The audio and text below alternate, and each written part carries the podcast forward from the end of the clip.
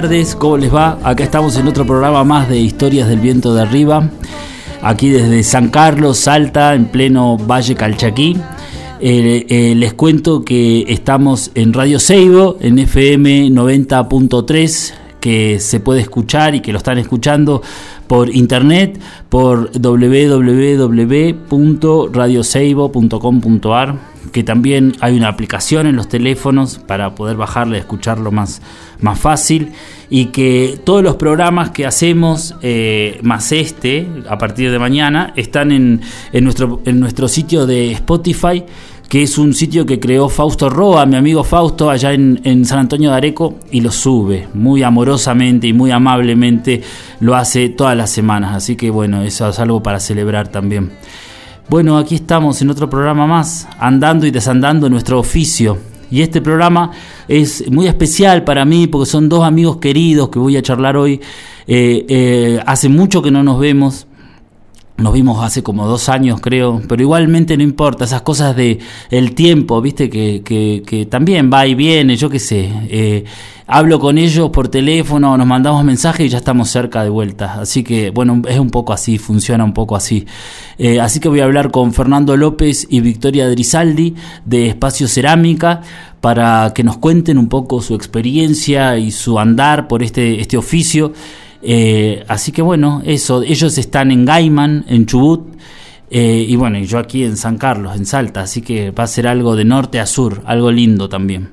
Vamos a pasar un temita, así yo puedo llamar por teléfono a Fer y a Vicky. Eh, el primer tema va a ser la pasto verde, un poco para sentarnos y, y, y, estar y habitar el territorio patagónico, esa estepa patagónica alucinante. Entonces eh, elijo un tema de folclore sureño de, de, del señor Marcelo Verbel para empezar. La pasto verde, una fortinera, una, una señora también eh, de, del campo, ¿no? Así que bueno, listo, la pasto verde, así puedo hablar con Fer. Muchas gracias.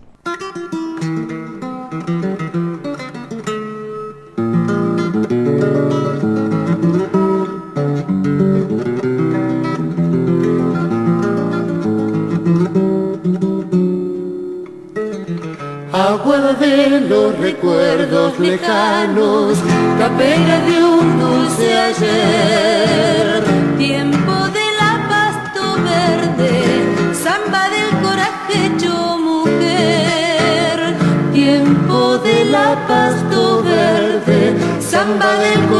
hecho mujer.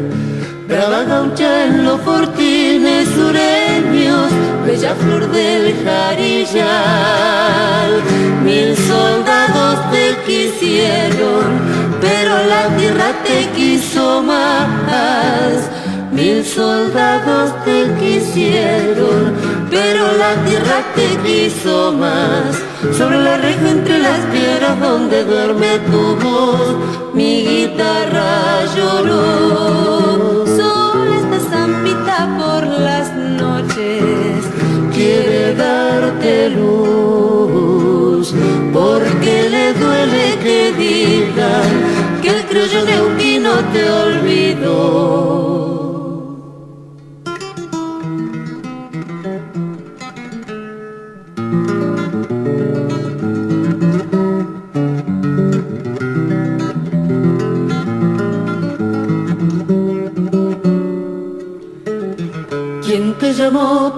Verde fresquita, tal vez tu aroma sintió.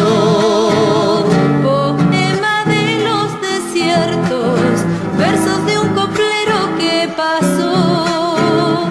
Poema de los desiertos, versos de un coplero que pasó. Tal vez hablen de tus años de moza, agua del grillo, el zampal, años de lanza y romance, sangre que secó el viento al pasar. Años de lanza y romance, sangre que secó el viento al pasar, sobre la reja entre las piedras donde duerme tu voz, mi guitarra lloró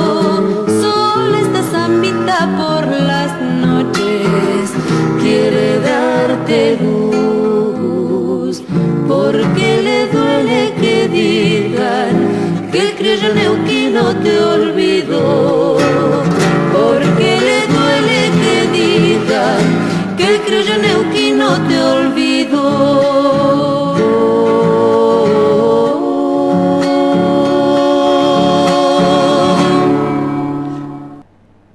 Bueno, terminamos de escuchar el tema La Pasto Verde de eh, Marcelo Verbel.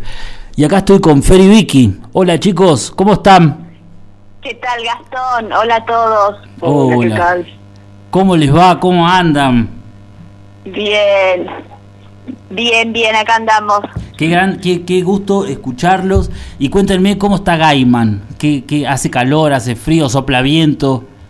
Mira, hoy tenemos un buen día de sol, está fresco, pero pero está lindo, está lindo, está está agradable, no, sin viento, viento en calma, como como se dice. Viento en calma, qué bueno, qué bueno. ¿Están cerca del río Chubut? Cuéntenos un poco, ¿dónde, está ubicado el espacio cerámica? Eh, bueno, mira, te cuento un poquito, Gastón. Nosotros estamos sobre la margen sur, digamos, del río Chubut, ¿sí? más precisamente en un lugar que se llama Bringwin. Sí. es en galés y significa loma blanca. Nosotros estamos en el pie de la loma sur, ¿sí? del valle inferior del río Chubut. Eh, tendremos el río a 6 kilómetros aproximadamente. Es una zona de, valle, un valle pero muy productivo, eh, que hay, digamos, hay producción de, de cerezas, frutales, mucha oveja.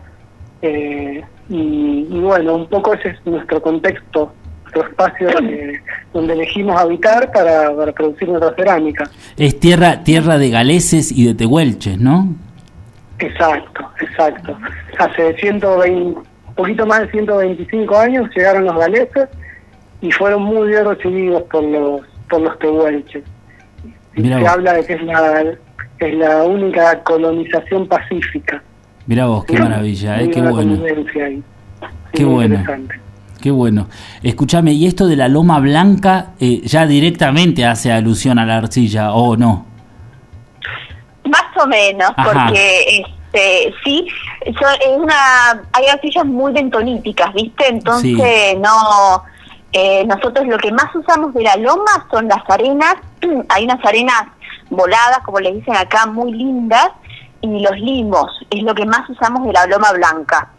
Después nosotros todas las arcillas que usamos las traemos del dique Florentino Medino. El dique queda a ciento y pico de kilómetros hacia el oeste, hacia la cordillera. Nosotros estamos muy cerquita del mar y del dique es donde están las canteras cauliníticas, que es de donde nosotros traemos este, buena parte de, de nuestra materia prima. Después íbamos combinando con otras materias más locales. También usamos pórfido, que el pórfido es la laja patagónica molida, que es un feldespatoide, eh, y también usamos... Em, es todo un laboratorio eso, Vicky. Sí. Ese campo. Sí, qué sé yo, sí, no, este, sí, bueno, te vas, te vas te vas metiendo, ¿no? Pero sí, mucho, mucha muestra, mucha recolección, mucha investigación y, documentación. ¿Y qué tiempo lleva esa investigación? Eh, ¿Hace cuánto tiempo que están viendo, probando, haciendo ensayos? Mira, nosotros estamos acá eh, hace... En el 2012. Sí, 2012, ocho años. Hace ocho años, sí. Ocho años. desde ahí, sí, desde ahí estamos, bueno, en este, en este camino. Maravilloso. Contame, contame un poco, Vicky, ¿cuál es tu formación, eh, eh, digamos, en la cerámica? ¿Tenés una formación? ¿Sos autodidacta? ¿De, cuál, ¿de dónde viene ese saber? yo pasé por la escuela de cerámica de Avellaneda, mi escuela que, quiero mucho. Este, estudié ahí, hice la tecnicatura y la este, y el profesorado. Después estudié un tiempo con el maestro IM. Después pasé un poco por el IUNA, pasé un poco por, por otros talleres. Este, pero lo más fuerte y lo más este, fue el paso bueno por la escuela de Avellaneda y este, estar trabajando junto a IN, que fue como muy eh, muy significativo. Claro, eso, este, eso marcó marcó tu, tu recorrido mucho. Sí, sí, sí, sí, totalmente. Qué bueno. ¿Y el tuyo, Fer? Bueno, eh, mira, el mío, yo arranqué, yo eh, tenía ahí un tallercito familiar ¿sí? que manejaba mi tía. Y o sea que yo estuve todo relacionado desde chico con el oficio. Desde un lugar medio autodidacta, eh, porque ese taller fundió, era un taller en el cual mi papá hacía molde, era un taller que producía objetos de, de bizcocho cerámico, y ese taller fundió. Eh, yo aprendí el oficio del matricero con mi papá, que también es autodidacta, que era autodidacta eh, aún, y, bueno, ahí como que empecé a hacer mi primer acercamiento, digamos, con la cerámica.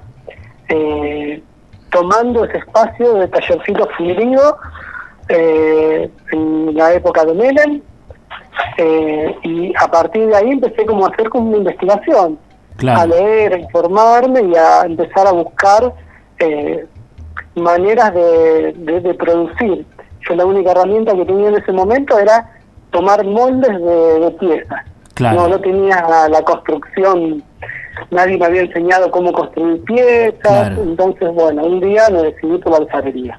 ¿Y cómo, y cómo llega el torno alfarero a tu vida, a tu, a tu recorrido? Ah, ah, mira, para mí eso es algo maravilloso, el hecho de que del, del haber tenido, digamos, la constancia de aprender a tornear solo. Yo aprendí a tornear solo. Fue una, experiencia bastante brava, ¿sí? De, golpearse contra la pared bastante, pero eso creo que, a la larga me dio como, como una, forma, digamos, sin tener una sin tener academia, de, una forma de tornear un poco más flexible, ¿sí? sin un maestro. Y después también pasé por, estuve un tiempo trabajando junto a Vicky y Ein, y bueno, obviamente nos marcó muchísimo. Claro. Como, como, un enfoque, un enfoque distinto del trabajo a lo que uno venía acostumbrado. Claro, claro, me imagino, porque aparte eh, eh, con IM aprendieron la cerámica oriental, digamos, ¿cómo, ¿cómo llega eso, esa vertiente? Sí, en realidad yo creo que lo que aprendimos con IM fue una manera distinta de de, cómo encarar la, construcción alfarera, de, de, cómo de cómo hacer los juntillos, de, de lo que ha hecho IN, que fue, la, digamos, como un arranque de la cerámica de alta temperatura en hornos a leña. ¿sí? En Argentina no había, yo creo que no había hasta, no había tantos hornos a como, como empezó a haber ahora. Yo creo que IN tiene una responsabilidad en eso. ¿sí? Eh, que bueno, que en realidad nosotros, por ejemplo, cuando nos vinimos a Patagonia, lo que vinimos a hacer fue el hecho de instalar, digamos, un taller cerca de las materias primas que para nosotros tenían que ser refractarias por, por esto que hacemos gresa leña, eh, pero más que nada ubicarnos en un, en un contexto donde permita, en un contexto rural, donde permita el desarrollo de este tipo de cerámica que, experimental que estamos deseando. Claro, claro, claro, claro. Y es esa, esa conjunción perfecta de ustedes dos, ¿no? Del dúo, digamos, de trabajo, porque Vicky viene con todo ese saber eh, más académico, quizás de los de, los porcentajes, del, o me equivoco, ustedes díganme, ¿no? Es como un poco la lectura que hago de, la, de esto que estamos eh, hablando ahora. Eh, y lo tuyo, que es completamente más intuitivo, quizás más Sí, sí, es eso. Vicky tiene una, una pata de, formación académica que, digamos, para todo lo que es la parte de, investigación ha sido maravillosa. Y yo, bueno, yo, yo he puesto más ladrillos, he agarrado más la pala. Claro, bueno, alguien lo tiene que hacer. Eh. claro, totalmente. No, una cuestión de un equilibrio que, que, en un espacio de taller como el nuestro realmente es maravilloso. Claro. Porque nos, nos brinda como dos miradas donde podemos ir, ir construyendo una mirada nueva. No, es buenísimo eso, claro. Escúchame, y háblenme un poco, sigan, sigamos hablando sobre las arcillas locales. Yo te cuento que acá eh, este programa lo escuchan muchas, muchos talleres de, de, acá de los alrededores, de San Carlos, de Cafayate, de Nimaná, de gente de la montaña, de los cerros. Y está bueno eso de que el, el, trabajo comience en la cantera de arcilla, por lo menos para nosotros que estamos muy habituados a esa, a esa costumbre. Entonces, ¿cómo es ese, ese recolectar las arcillas? Eh, ¿Cómo lo viven? Eh, ¿Cómo buscan el material? Contame un poco algo como para ilustrar, ¿no? Para que nos hagamos una idea de cómo es en la Patagonia.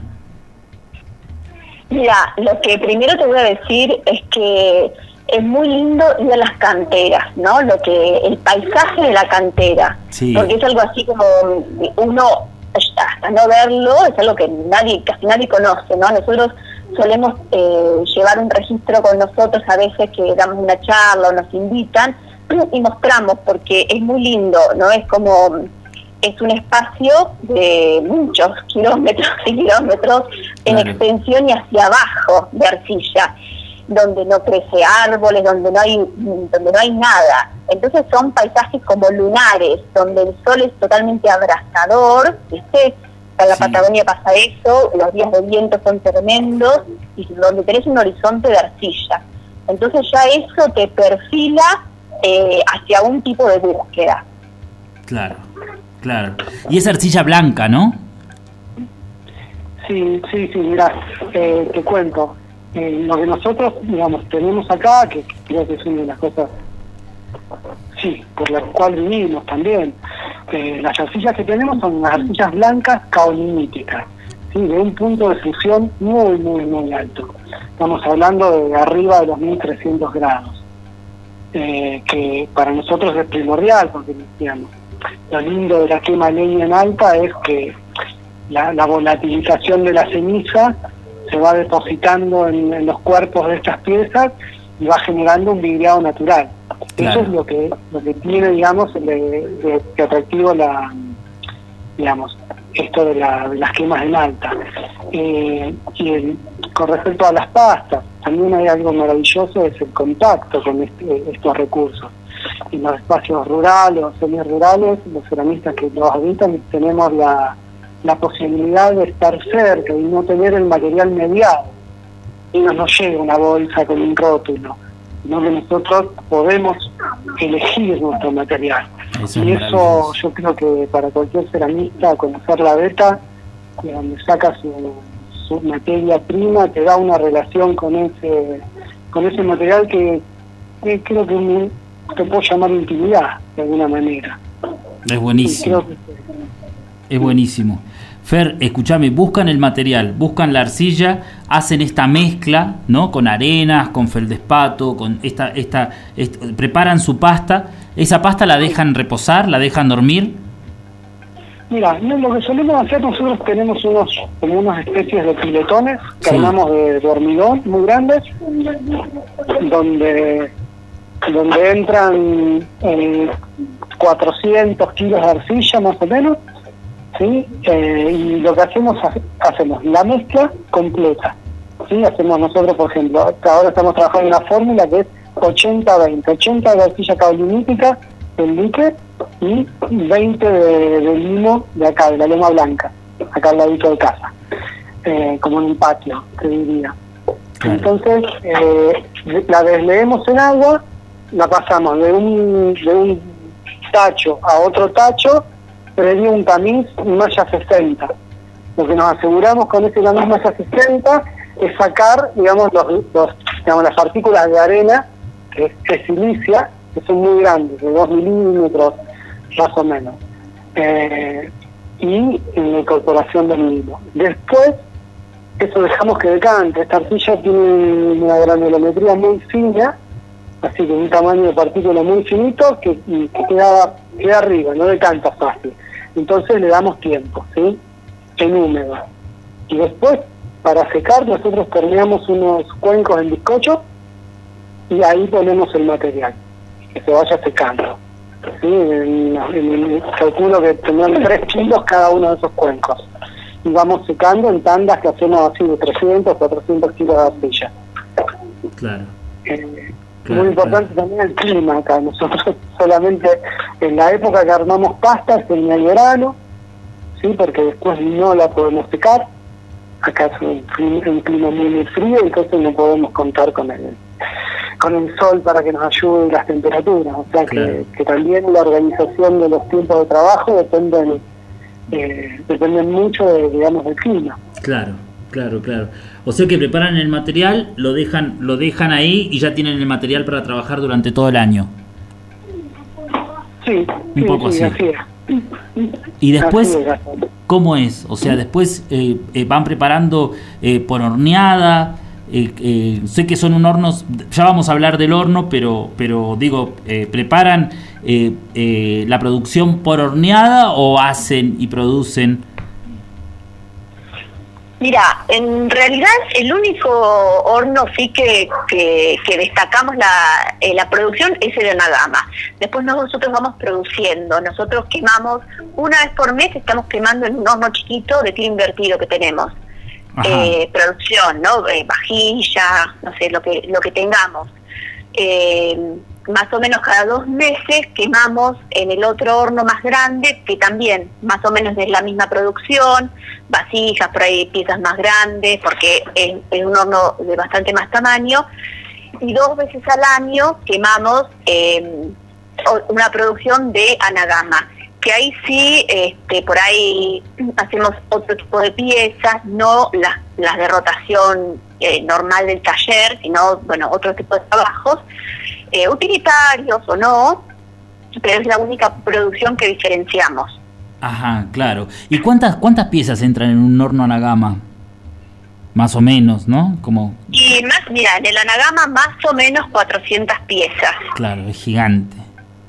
Eh, es grande, sí. Y en el otro, el Novorigama, que es el horno de dos cámaras, sí. entrarán un poquito más. Sí. Estamos hablando de piezas chicas. Sí, piezas chicas. Piezas chicas, sí, sí. Cuenco. Entonces, ¿cuántos hornos tienen? O sea, el, el horno de, de, tiro de tiro indirecto, este que me decías. Tenemos el de tiro directo, el tiro directo, que nosotros le decimos. Ah, perdón, el invertido, eh, perdón. Eh, el novorigama y el anagama. Ah, son dos distintos el novorigama y el anagama. Yo pensé que era uno. No, son dos distintos. No, no entiendo nada, perdón. Perdón, dice, claro. No, bien. contame, contame la diferencia y las características de cada uno. Bueno, mira, el anagama es el horno que nosotros vinimos a hacer acá al sur. Sí. Que es un horno de características más, más experimental. Claro. ya que haya este tipo de hornos en la Patagonia, en Argentina, ya, ya, digamos, como que va de maduro de que vamos a experimentar. Claro, Porque claro, no hay antecedente. Entonces, eh, en esta experimentación es donde nosotros primero fuimos a la Nagama. Después de la Nagama buscamos un horno más ágil para producir. Y nos fuimos a la tecnología que le sigue. El anagama, para que el anagama, el primero que armamos, es una sola cámara, ¿sí? Donde habita el hogar y las piezas, ¿sí? Tiene un escalón, es como es un tiro cruzado ascendente y es como si fuera una escalera donde van las piezas. ¿sí? Son cuatro escalones el nuestro donde hacemos ahí la estiva con placas refractarias, como una carga de horno, digamos, eh, que, que, va, va a llegar a una temperatura en la cual todo se va a esmaltar con la propia ceniza que va cayendo sobre ellos. Y el nuevo origama es, es un horno que tiene una tiene son distintas cámaras. El hogar en un espacio tiene una cámara más grande y después tiene otra cámara y después recién el tiro. ¿sí? Entonces ah. también es de forma eh, cruzado ascendente. Entonces del hogar entra en la cámara 1 y después pasa a la cámara 2 y después se va al tiro la energía. Eh, claro. Entonces es más eficiente. Claro, es otro, o sea, es otro el recorrido del fuego, pero en sí el, la pieza queda igual, queda parecida. Claro, tiene mucha menos cantidad de ceniza porque en la interconexión de cámara a cámara se queda mucha ceniza, eh, por ejemplo, en el hogar queda mucha ceniza en el hogar.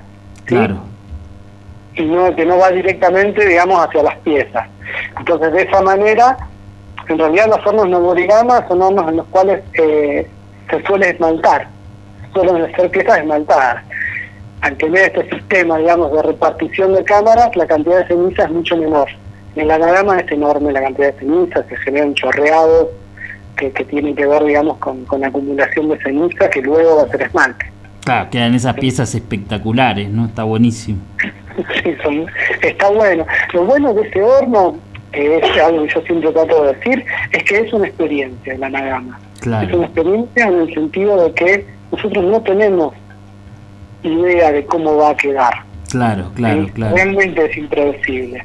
Y dentro de ese código, lo que nosotros muchas veces buscamos y planteamos es que generamos soportes de alfarería para que tengan un registro de ese proceso de fuego. Mira vos, claro, claro, está buenísimo, ¿eh? Las formas, cómo quedan, cómo queda marcado el fuego, eso es lo que me gusta, ¿no? Yo hoy compartí una, una, una imagen de la producción esta eh, que, que, que contás y cómo quedan marcados los puntos, ¿no? Así como unas manchas, una cosa espectacular. Sí, hay que hay que aclarar y, resaltar que los ciclos de cocciones son distintos. En el en el bueno en el horno chiquitito es que es un horno muy eficiente quemamos en 13 horas 14 el Nogori Gama quemamos más o menos en 28 30 horas las dos cámaras. Claro tremendo. y en el Anagama quemamos durante cuatro días.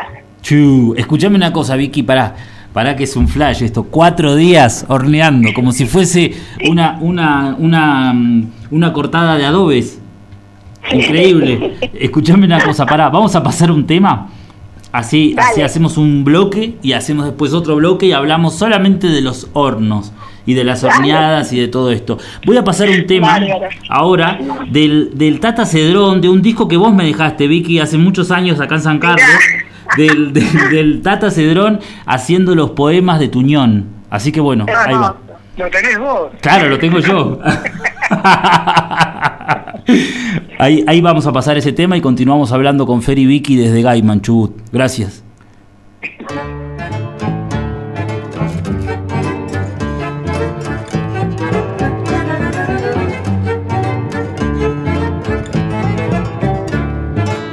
¿Quién no conoció el peinado que usaba misia feliza? Sus polleras con bordado, su cara llena de risa patios con emparrados, sus fiestas con pericón y quien no estuvo invitado con tarjeta de cartón. Quien no conoció la gloria de matear bajo la parra cuando tocan victoria los dedos en la guitarra, cuando el mísero colado salía por el balcón porque no estaba invitado con tarjeta de cartón.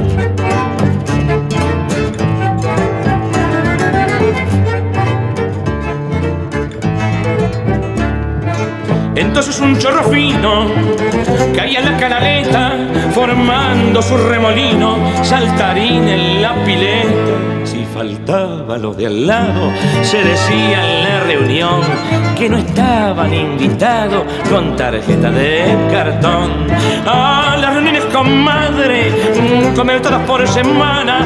Ay, bioclopti de las ranas, de la gente más compadre, de los que recién llegados ligaban un ginebrón porque estaban invitados con tarjeta de cartón.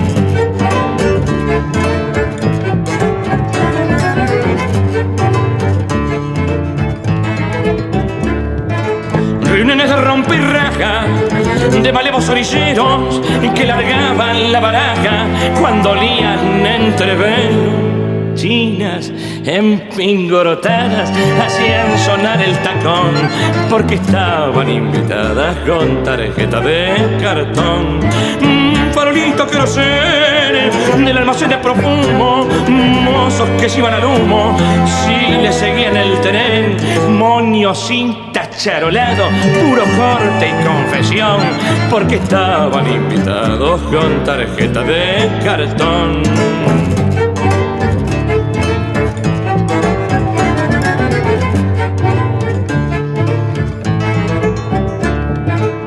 Época en que se forma Corrió al cantor del bajo y Buenos Aires fumaba cigarrillos vuelta abajo. Patios de cielo entoldado con estrellas de ocasión a no haber sido invitado con tarjeta de cartón polka de cintura fina, ni peinaba la banana, polka que fue la mañana de la milonga argentina. Ya terminó tu función y yo nunca te he bailado, pues nunca estuve invitado con tarjeta de cartón. Yo nunca estuve invitado con tarjeta de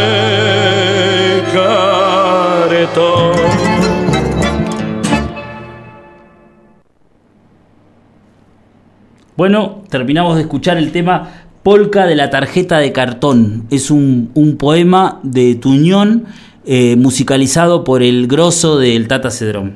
Ahí continuamos eh, hablando con los chicos, con Fer y Vicky. Chicos, ¿están ahí? Estamos acá, sí. Están ahí, buenísimo. Nos quedamos en el horno en la horneada. Así que, ¿cómo es eso, Vicky? ¿Cuatro días horneando? Sí. Contame del comienzo. Sí. ¿Cómo? O sea, cargan el horno. Son, me dijiste, como, como 400 piezas que entran. Sí, sí. Cargar el horno que no es sencillo porque hay que meterse adentro. Claro. Este, sí, y cada pieza la vamos como apoyando. La cantidad de ceniza es mucha. Nosotros quemamos a 1300 grados, entonces hay mucho vidrio dando vuelta.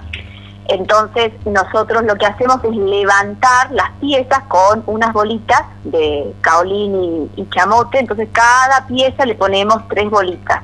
Entonces la carga eh, lleva su tiempo, generalmente un día y medio fácil le estamos cargando el horno. Chu, zarpado, claro. Sí, y después en general todas las piezas que entran en la anagama es monococción. Nosotros trabajamos mucho con monococción, claro. bizcochamos muy poco. Eh, y en el anagama más, este, todo es monococción porque bueno, el horno, el horno hace el resto, ¿no? O sea, eh, claro.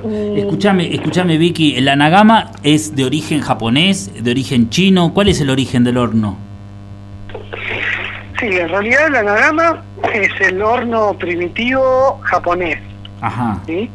Y en determinado momento eh, Japón invade Corea, ¿sí? digamos, desde la isla invaden la parte continental eh, y se dio lo que se llamó, se llamó la guerra de las cerámicas. Mira vos. Donde el espíritu imperialista japonés lo que hizo fue robar la tecnología coreana, que era la tecnología esta de la división de cámaras para el horno novorigama.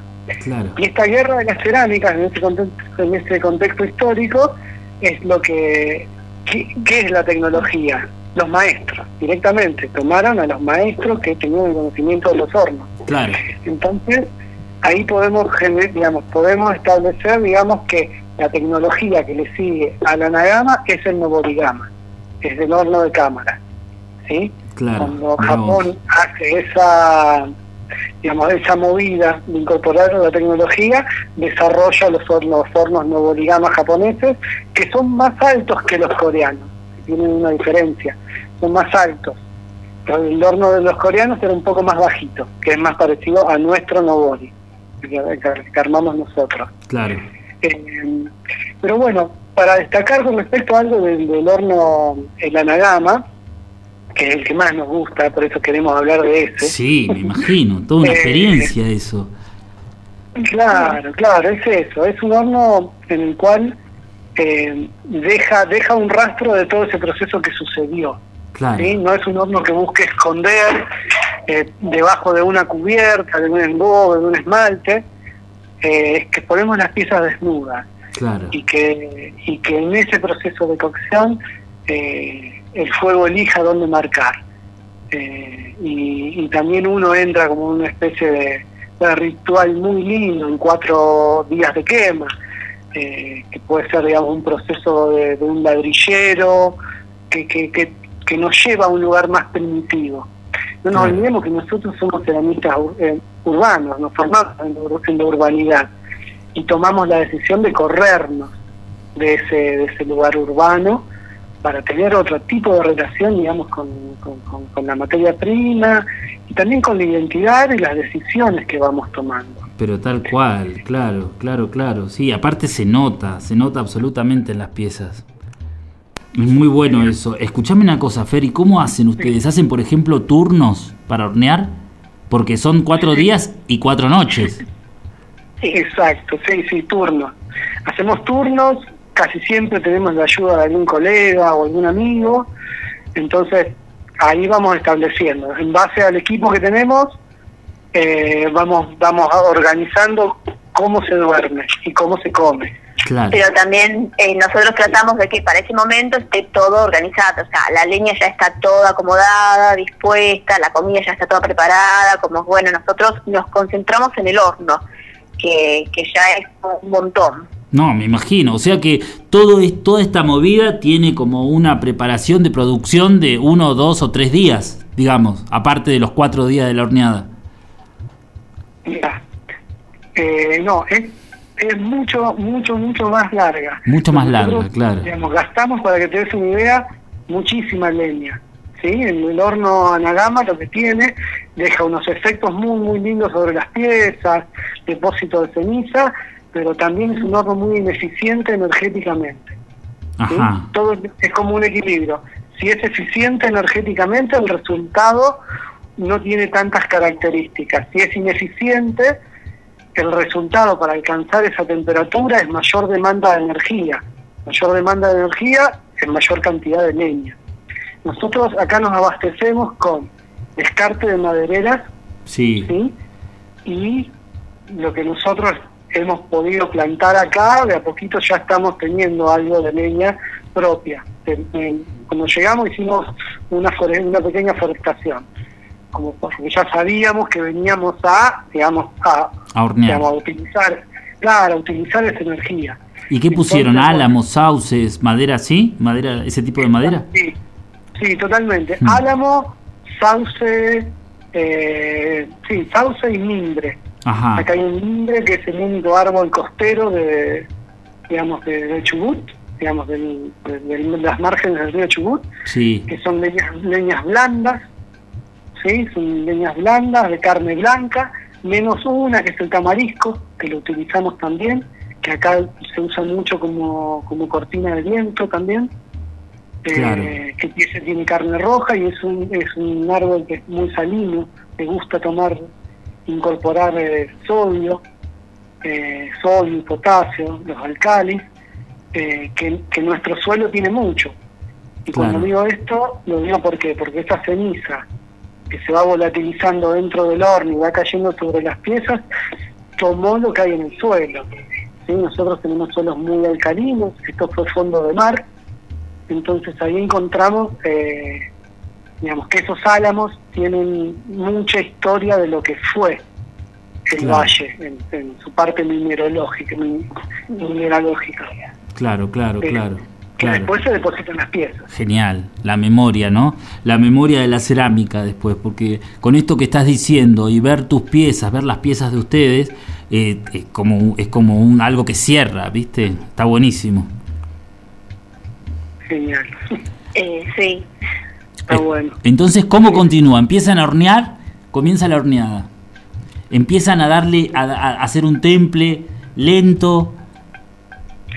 Sí, eh, nosotros también, nosotros ponemos muchas piezas este, muy cerca en el hogar, entonces eh, el temple es muy lento, más o menos estaremos dos, sí, 12, 15, en, mil grados, eh, y después es ascenso. Claro, claro.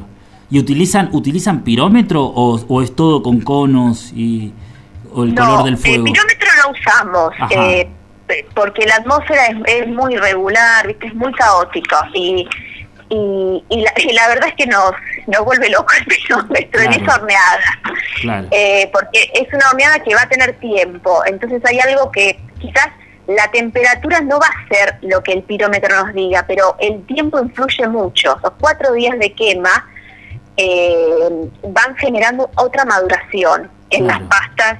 Entonces, viste, eh, a veces la lectura del pirómetro no, no nos interesa. Claro, claro. Si usamos unos testigos, usamos conos y testigos cerámicos, unos testigos que nosotros vamos pescando en la horneada como para ir chusmeando a ver cómo vamos. Claro, claro. Mira qué bueno. Y, entonces, después de que llegan a estos mil grados, ponele estas 15 o 20 horas, eh, a partir de esa temperatura ya empiezan a poner leña de manera más pausada. Eh, ¿cómo, cómo, cómo es? O sea, ¿cómo se maneja? Yo hago, me pregunto esto porque eh, para mí es inevitable la comparación, aunque hay un abismo en el medio, de las cortadas de adobe. Nosotros acá en San Carlos tenemos muchísimas cortadas de ladrillo, de tejas y, las horneadas duran siete días. Pero, pero también tienen como un poco parecido en, el sentido a la curva de lo que ustedes están marcando, ¿no? Que en principio se les da, se, se, se da mucho, mucha leña y después el hecho de alimentar el horno es como más pausado, se hacen como turnos y se, y se alimenta de manera más pausada. Sí, no, en realidad para nosotros es inverso. ¿Sí? Completamente inverso. El horno, hacemos un temple que es muy despacito hasta que empezamos a ver que se empieza a, limpiar el horno, que se empieza a liberar el monóxido de carbono, sí. y ahí nos, animamos a que la llama pueda pegar en las piezas de forma directa. ¿sí? Eh, la distancia desde el arranque del horno hasta donde está la primera estiva de piezas, hasta que tenés la pieza delante, tenés un metro veinte no es mucha distancia. Las llamas se mueven muy, rápido cuando ya eso empezó a, levantar. Entonces cuidamos mucho eso. Entonces, es muy despacio al principio y despacio, ¿en qué sentido lo digo? Una sección de leña más gruesa, ¿sí? Cosa que haga una llama corta, por ahí ahí, en esa parte elegimos una leña semidura como el tamarisco, o algún frutal que tenga una leña dura, que tenga llama corta. Y a medida que vamos, que el horno va, va trepando en temperatura, lo que vamos haciendo es achicando la sección de leña y también vamos achicando la frecuencia de alimentación. Entonces, con eso, ¿qué es lo que vamos logrando? Meter mayor cantidad de energía que se pueda liberar, ¿sí? que se pueda liberar de leña más fina, eh, que se pueda liberar más rápido para lograr una llama larga porque el horno desde que arranca, ¿sí? hasta que termina, nosotros terminamos la horneada, digamos, a máxima temperatura, con un metro de, y medio de llama saliendo del tiro. Y el horno tiene un recorrido interno de unos, en total unos 5 metros casi. Entonces la llama recorre esos 5 metros y todavía tiene fuerza como para que nosotros la veamos afuera eh, un metro y medio. Y para eso necesitamos leña muy blanda, sino de esa, esa respuesta, digamos, de, liberación de energía rápida. Claro, claro. Y ahí nos, y ahí nos quedamos, vamos, va subiendo hasta que después hacemos como una meseta donde sabemos que la maduración es por tiempo y no por temperatura. Claro, claro, ya está incandescente, ¿no? Ya están 1200 grados, mil, ¿no? No tengo ni lo, eh, sí, la última curva, sí, a los 1200 hasta hasta los 1300, ahí estaremos. Sí. sí. Eh, un día y medio. Sí, día y medio. Nos quedamos en ese rango de temperatura, temperatura final supuestamente, nos quedamos, eh, sí, un día y medio sosteniendo. Impresionante, impresionante, qué laburo, ¿eh? Qué laburo apasionante también, ¿no? Porque esta cosa de, de, saber o de ver o de pensar o de imaginarse ese recorrido del fuego adentro con las llamas, con las distancias, me parece alucinante. Está buenísimo. Está buenísimo. Entonces, después del día y medio, tenemos, tenemos eh, todo un día donde nosotros mantenemos, donde ustedes mantienen el horno, mantienen la, la, la, la meseta, como vos decís, la horneada. Exacto. Ajá. Eso, es así. Y hay algo muy lindo, Gastón, que, qué sé yo, que, que, que eso es como un lugar donde nosotros nos, digamos, nos gusta pensarnos, que es el hecho de, de cuál es el rol del ceramista en este tipo de horneadas. Sí. Y, y el rol del ceramista en este tipo de horneadas, una vez que ya hizo su parte expresiva, por decirlo, que es en el momento en el cual eh, es el trabajo del tiempo del agua, ¿sí? cuando la arcilla está blanda, ¿sí? y después uno pasa a ser parte de un engranaje eh, en, en, el momento del fuego, eh, pasa a ser un engranaje que posibilita ese, ese proceso, donde hay una, una mirada más de, de soltar a que lo que sucede ahí, eh, digamos, que pase algo que nosotros no podemos controlar. Es claro. una posición de no control. Y eso es algo muy lindo, es, eh, porque uno se siente que está trabajando un montón, pero que no puede controlar tanto. Entonces ahí es donde me parece que entran otras fuerzas. Entran otras fuerzas, claro, de una. Esa es, es la, la, identidad de la cerámica de ustedes, ¿no? Que tienen, se nota, es alucinante. Mira qué bueno, qué bueno. Y después, el, al final de la horneada, ya entra a salir el fuego por arriba, por la chimenea. Sí, sí, nosotros tenemos el metro y medio de, fue de lengua de fuego que está ahí ya este, las últimas 24 horas. Sí, a partir de los 1150. Sí. O sea, ya está ahí la, la, lengua, que va cambiando el fuego, ¿viste? Al principio sí. la lengua es, eh, es más rojiza y después va al amarillo, entonces o sea, traduce lo que va sucediendo también, este, los cambios de temperatura que suceden en el horno. Impresionante, impresionante. ¿Y cuándo deciden que la horneada finaliza? Cuando nos cansamos. Cuando se canse. y hay un momento, hay un momento en que empieza, o bueno, ya no tenemos, o no, no nos pasa que no tenemos más leña, pero bueno, hay un momento en que se decide que bueno, que ya es el fin de la horneada, cuando ya los testigos nos parece que está, ya están bien. Claro. Este, es un momento de incertidumbre también, ¿viste? Porque Claro. Eh, no, no, uno pone stop, listo. Eh, Claro. No, bueno, es, es otro momento de incertidumbre. Tremendo, espectacular. Y después eso cierran el, el hogar y, y, y ¿cuándo abren el horno? Mira, eh, está bueno eso, cuando, cuando cerramos el horno, Sí. también es un momento muy muy importante. ¿Por Sí. qué?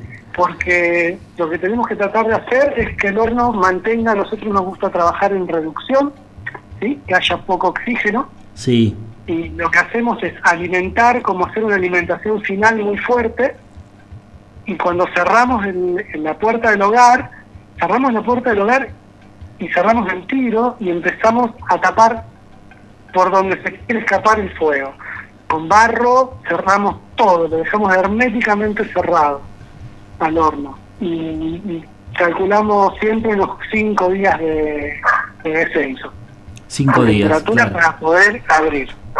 claro, claro, claro, claro. Una semana y después lo abren. ¿El horno está todo hecho con ladrillos refractarios o está hecho así con ladrillos común, adobe? No, refractario, ¿o no?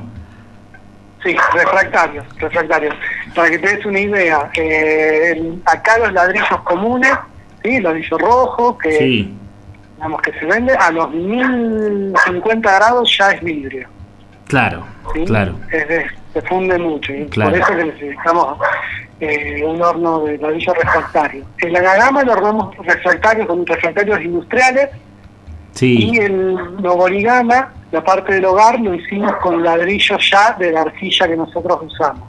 lo hicieron Cuando ustedes los ladrillos. De la refractariedad de la arcilla, ahí empezamos a construir los propios ladrillos. Claro, mira vos. Ustedes mismos elaboraron los ladrillos, está bueno eso también. Y que el, el horno este, eh, Anagama, es gigante, o sea, dijiste 5 metros el interior. Sí, tiene 2 metros 80 entre hogar y piezas y después tiene eh, como unos canales de circulación que digamos, son parte del horno, pero no son parte de un pit. ¿Sí? Claro. Eh, pero bueno, sí, sí, sí, sí. Es un horno grande, tiene muy buena capacidad. Mira vos, qué bueno. Y después, eh, ¿dónde, dónde comercializan sus piezas? Mira, sí, es un tema. Este, últimamente estamos, eh, digamos, con este tema de, de la pandemia, estamos vendiendo mucho por, eh, digamos, las ventas que se están dando, se están dando vía, vía internet. Tenemos nuestro tenemos un Instagram que es Espacio Cerámica, donde vamos subiendo las producciones y ahí vamos estableciendo los lazos, digamos, comerciales que, debemos establecer para poder sostener el, el proyecto. Claro, claro, claro, claro. Está bueno eso también. ¿Y, y, y vos, Vicky, sos docente de la escuela de Treleu? Sí, yo soy docente de la Escuela de Artesanía de Treleu. Sí. Eh, es, una, es una escuela, eh, muy linda, donde me gusta mucho trabajar, este, que hay cuatro carreras, cerámica, metal, textil y madera. Ajá. Eh, nosotros estamos con Nicolás Díaz, sí, este, claro. gran amigo. Un gran amigo, este, Nico. Coordinando la parte de, de cerámica. Qué bueno. Eh, Qué bueno. Sí. Y está a cargo eh, Rosana también, ¿no? La directora que también... La directora y gran amiga Rosana Cartolano. Sí, también, que, lleva adelante esa, escuela. Exactamente. Hermelinda también, ¿no?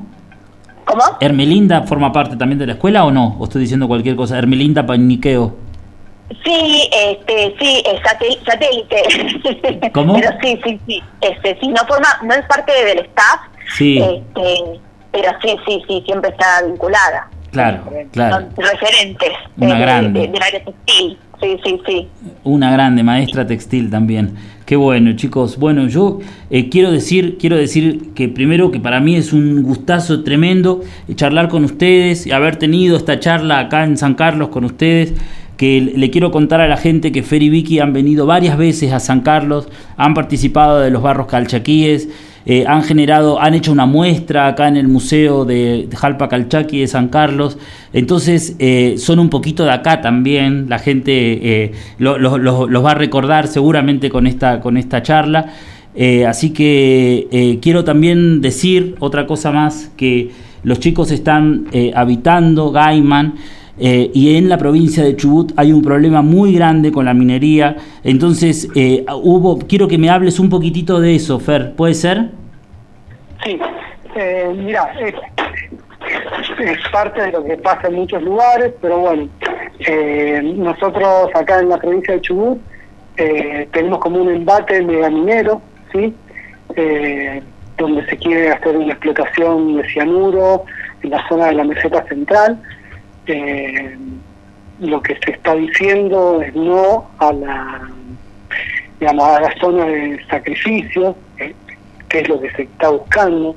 Nosotros acá tenemos solamente un río que cruza toda la provincia, que es el río Chubut, maravilloso, claro. un río que abastece de agua eh, a 300.000 personas. Es el único recurso hídrico que tenemos en la provincia y se está queriendo poner en juego. Eh, para eso, se, digamos, las asambleas autoconvocadas eh, están generando, digamos, ahora eh, una iniciativa popular para que se trate la ley y se mejore la ley 5001, que es la que se ganaron por, el, por la pelea de las asambleas en, el año 2003 en Esquel. Eh, se ganó esa ley que ahora se está poniendo en duda. Eh, entonces la gente está en una iniciativa popular para que se trate y se define esa ley que es una ley que, casi todo el pueblo está, el pueblo chubutense está apoyando. Eh, y nosotros desde nuestro lugar, eh, haciendo el aporte que, creemos que tenemos que hacer, digamos, como, como habitantes de esta zona. Obvio, claro. Con mega minería no hay cerámica, o sea, no, no hay nada no hay vida. No hay, vida, no hay ballenas. Claro. Exacto. No hay ballenas. También, también todos los amigos ahí en Puerto Pirámides estaban también con, lo con esto de la iniciativa que vos decís de la consulta popular. Así que bueno, nada, nosotros acá, desde acá los acompañamos. Estamos con ustedes y, y bueno chicos, yo les agradezco un montón. Eh, les mando un abrazo enorme. ¿Quieren despedirse de la gente? ¿Quieren decir algo como cierre? Son, son unas palabras de, agradecimiento, como siempre, a vos, Gastón, y a la gente que está haciendo el programa, y, que siempre tenemos así como un lugarcito en nuestro corazón, en esa zona que, que, nos ha enamorado también, de ahí de los cerros y la arcilla de la zona y, la gente. Sus empanadas y su vino también, ¿por qué no? Claro. Eh, acá te, voy a pasar con, con Vicky, yo te mando un abrazo grande, Gastón, y bueno, cuando nos junte el viento. Un abrazo gigante y ya nos va a encontrar, Fer. Abrazo enorme. Bueno, y nada, este Fer dijo un poco en coincidencia también, este, un cariño enorme hacia toda esa gente eh, de la que tenemos los mejores de los recuerdos y que pasamos días muy, muy lindos. Y gracias a vos, Gastón, y a todo el equipo de la radio por hacer esta llamada. Gracias, gracias a vos, Vicky. Quiero contarles que ahí les manda un abrazo Luciano también, de los pagos de eh, Villa Elisa, que también fueron pagos de ustedes en algún momento. Sí, sí, sí, sí, absolutamente. Bueno, abrazo gigante, amigos. Ya nos vamos a encontrar. Gracias. Chau, saludos a Simón, feliz cumple. Chau, chicos, gracias. Bueno, fue un programa hermoso acá con mis amigos, con Vicky y Fer. Nos metimos nuevamente, esta vez en Japón, en un horno Anagama, adentro de un horno Anagama, en ese recorrido del fuego alucinante. Eh, así que bueno, nada, estuvo bueno el programa, yo se los agradezco, agradezco a todos, a toda la gente que escucha. Y, bueno, y ya nos, nos encontraremos eh, la próxima semana con otro programa más de Historias del Viento de Arriba. Ahora los voy a dejar con un tema de Chico César, Mama África. Un abrazo y gracias. Chau.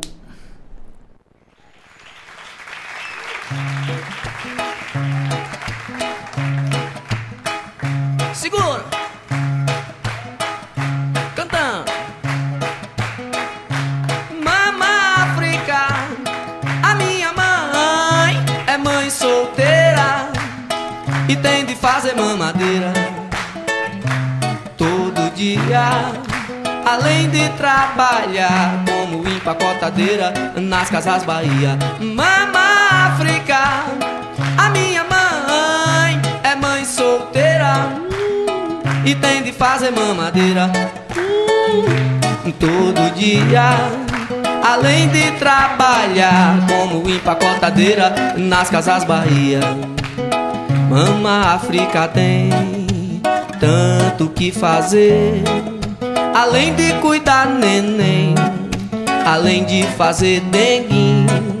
Filhinho tem que entender, mama África vai e vem, mas não se afasta de você. Mama África, a minha mãe é mãe solteira, hum, e tem de fazer mamadeira. Hum todo dia. Além de trabalhar como empacotadeira nas casas Bahia. Quando mama sai de casa, seus filhos se olodunzam, rola o maior jazz. Mama tem calo nos pés, mama precisa de paz. Mama não quer brincar mais, filhinho dá um tempo, é tanto contratempo no ritmo de vida de mama.